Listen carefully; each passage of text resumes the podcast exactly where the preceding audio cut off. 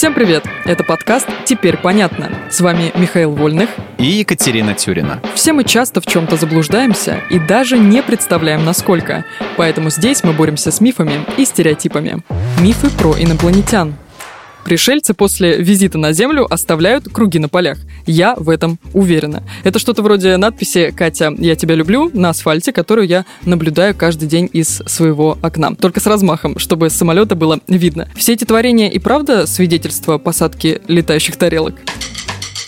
Это миф. Ну вот. Начнем с того, что эти, э, как ты выражаешься, круги называют агроглифы. И существуют они в виде разных геометрических фигур, не только кругов. Да и сама подумай, зачем инопланетянам портить фермерам урожай. Так что, скорее всего, никаких пришельцев нет. Я поняла. Пришельцы пишут мне под окнами признания в любви, а мои ухажеры портят поля. Или кто оставляет эти знаки? Ну смотри, в 1991 году два шутника, Дуглас Бауэр и Дэвид Чорли, признались, что с 1978 года, то есть на протяжении 13 лет, они создали больше 200 фигур на британских полях. Из инопланетных технологий они упомянули только деревянную доску, веревку и моток проволоки. А, ну вот, Дуглас и Дэвид, я знакома с ними.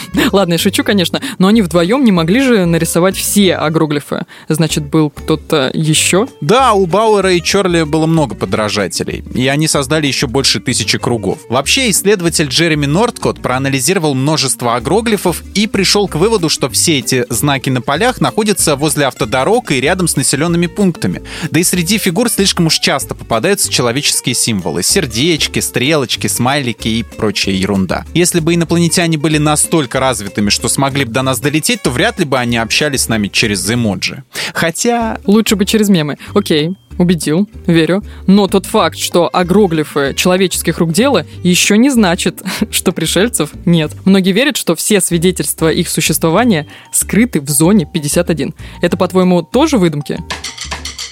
Это миф. Тьфу, Сегодня не мой день. Зона 51 — военная база. Она используется как полигон для экспериментальных военных самолетов. Возможно, людям далеким от авиации это покажется скукой смертной. Вот только светящиеся объекты, которые периодически замечали над базой с 1955 года, это самолеты-шпионы Lockheed U-2 и А-12 Oxcar. А свет, который отражается от титановых фюзеляжей этих машин, легко принять за летающую тарелку. Кстати, ЦРУ рассекретила часть документов базы еще в 2013 году, так что теперь в инопланетянах инопланетян в зоне 51 могут верить только самые отчаянные фанаты фильма «День независимости». Спасибо, Миш. Теперь понятно. Никаких летающих тарелок не было ни на сельскохозяйственных полях, ни в зоне 51.